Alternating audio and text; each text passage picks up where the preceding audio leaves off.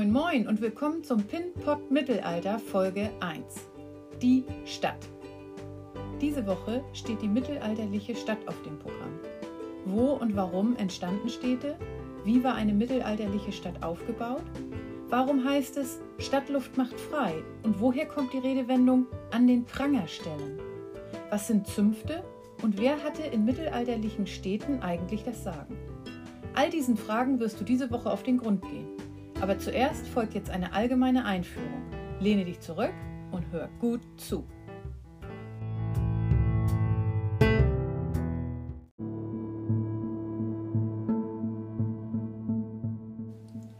Die Stadt.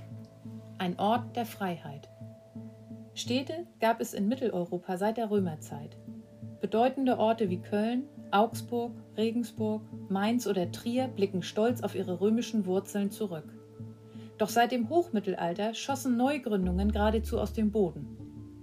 Städte entwickelten sich häufig wild aus kleinen Kaufleutesiedlungen. Sie wurden aber auch von geistlichen oder weltlichen Landesherren bewusst und planvoll an wichtigen Verkehrsknotenpunkten, an Flussübergängen und Häfen als zentrale Marktorte gegründet.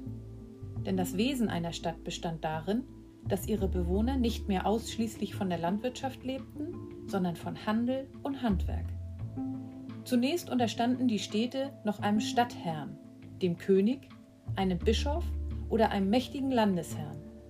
Doch mit steigendem Wohlstand befreiten sich die Bürgergemeinden aus ihrer Abhängigkeit und regelten ihre inneren Angelegenheiten selbst. Die Stadtherren überließen ihnen wichtige Hoheitsrechte, wie das Recht zur Steuererhebung und die Aufsicht über die Stadtmauern, häufig gegen Geld.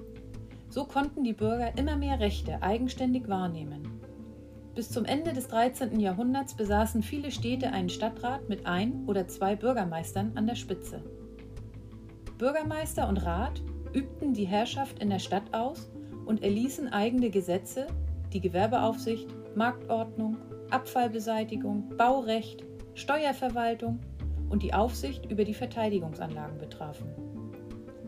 In den Städten mit ihrer wachsenden Bevölkerung blühten die verschiedenen Handwerkszweige auf. Die Gewerbetreibenden boten immer vielfältigere Produkte an und produzierten nicht mehr nur für den heimischen Markt, sondern zunehmend auch für den Export. Die Handwerker schlossen sich zur gemeinsamen Interessensvertretung in Innungen zusammen, die man auch Zünfte, Gilden, Ämter oder Zechen nannte. Diese kontrollierten Anzahl und Qualität der hergestellten Produkte sowie die Ausbildung der Lehrlinge und Gesellen. Sie regelten Streit und Betrugsfälle in ihren Reihen selbst und wachten über die Anzahl der Meisterstellen, um zu viel Konkurrenz in der Stadt zu verhindern. In der Stadt herrschte Zunftzwang. Das heißt, nur Zunftmitglieder durften ihre Produkte zum Verkauf anbieten.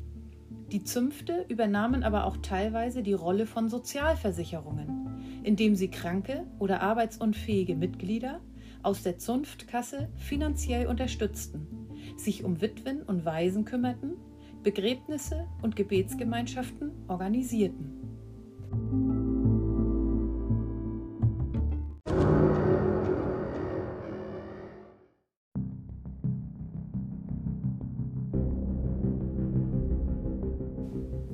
Schützende Mauern. Bürger und Bauer unterscheidet nur die Mauer, lautet ein geflügeltes Wort aus der Mitte des 14. Jahrhunderts. Und da ist etwas Wahres dran. Das sichtbarste Kennzeichen der Stadt war ihre Ummauerung. Zunächst lag es ganz im Interesse der Stadtherren, ihre reichen Städte nach außen zu schützen. Sie sorgten für den Bau von Mauern, Wällen und Toren. Doch die Bürger wollten selbst über die Verteidigungsanlagen und ihre Finanzierung entscheiden und trotzten den Stadtherren die diesbezüglichen Rechte ab. Der Bau und die Instandhaltung der Wehranlagen mit ihren Toren, Brücken, Wehrgängen und Türmen erforderten dabei hohe finanzielle Opfer von den Bürgern. Viele Städte mussten dafür Schulden machen. Ein eigener städtischer Amtsträger überwachte den Zustand der Mauern und sorgte für ihre Ausbesserung. Die Verteidigung der Stadt war gemeinsame Sache der Bürger. Jedes Stadtviertel bekam einen Mauerabschnitt zugewiesen, der im Kriegsfall zu verteidigen war. Häufig übernahmen auch die Handwerkszünfte diese Aufgabe. So gerüstet konnte eine Stadt Sturmangriffe hervorragend abwehren.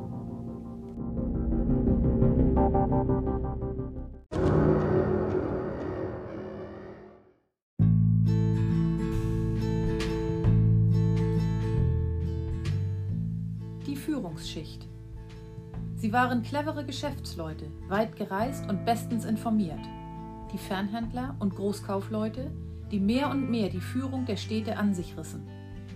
Denn in die Stadträte zogen längst nicht alle Bürger ein, sondern nur besonders reiche Männer, die genügend Vermögen besaßen, um ein städtisches Ehrenamt auszuüben.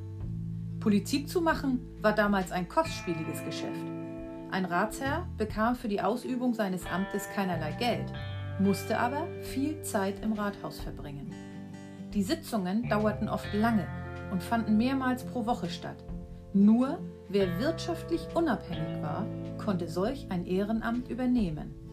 Die reichen Kaufleute und Ratsherren bildeten die neue Führungsschicht der Städte. Man nannte sie Geschlechter oder Patrizier.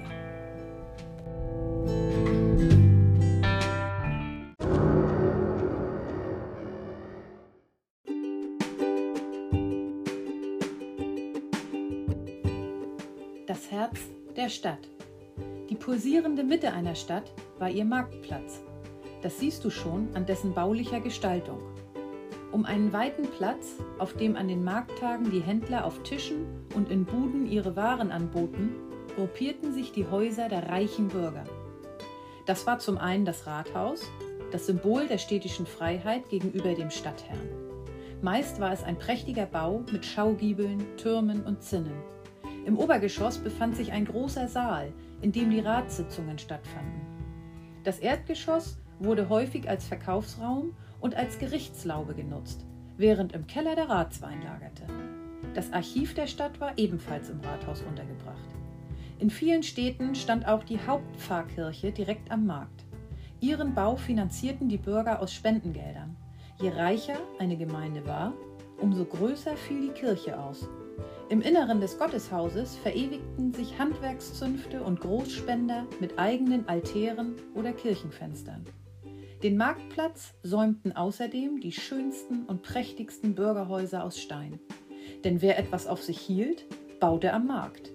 Die schlichten Häuser der einfachen Bürger aus Holz oder Fachwerk standen dagegen in den äußeren Stadtbezirken. Die Mitte des Marktplatzes konnte ein großer Brunnen zieren, der Prunkstück und Wasserspender zugleich war.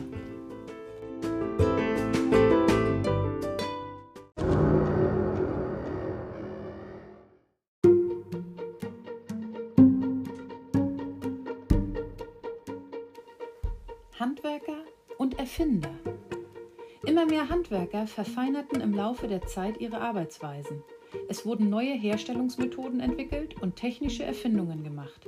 So verbreiteten sich ab Ende des 12. Jahrhunderts zum Beispiel neuartige Trittwebstühle, an denen mit Händen und Füßen gleichzeitig gearbeitet werden konnte, was den Webvorgang wesentlich beschleunigte. Wichtige Erfindungen waren die Brille oder die mechanischen Uhren im 13. und 14. Jahrhundert. 1390 eröffnete der Nürnberger Fernhandelskaufmann Ullmann Stromer die erste Papiermühle, die die Herstellung von Papier ermöglichte und damit das teure Pergament als Beschreibstoff ablöste. Als dann auch noch Johann Gutenberg Mitte des 15. Jahrhunderts den Buchdruck mit beweglichen Buchstaben erfand, war der Durchbruch für eine bessere und schnellere Verbreitung von schriftlichen Nachrichten gelungen.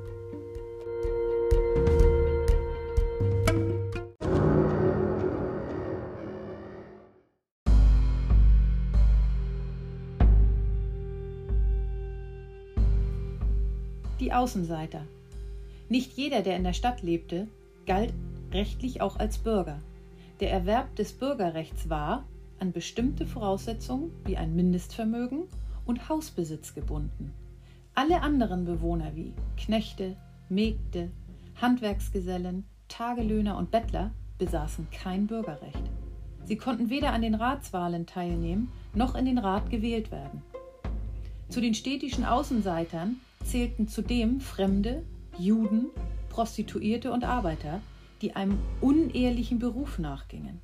Darunter rechnete man in der Regel den Henker mit seinen Gesellen, die Abdecker, die die Tierkadaver in den Straßen beseitigten, die Abortgruben und Kloakenreiniger, die Totengräber und Gefängniswärter.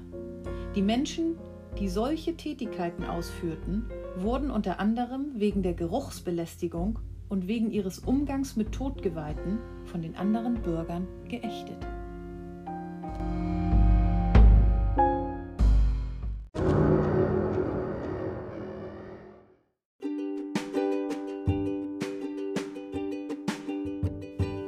Das war's auch schon mit der ersten Folge zur mittelalterlichen Stadt. Viel Spaß weiterhin im Homeschooling und bis zur nächsten Folge vom Pin Pot Mittelalter. Tschüss!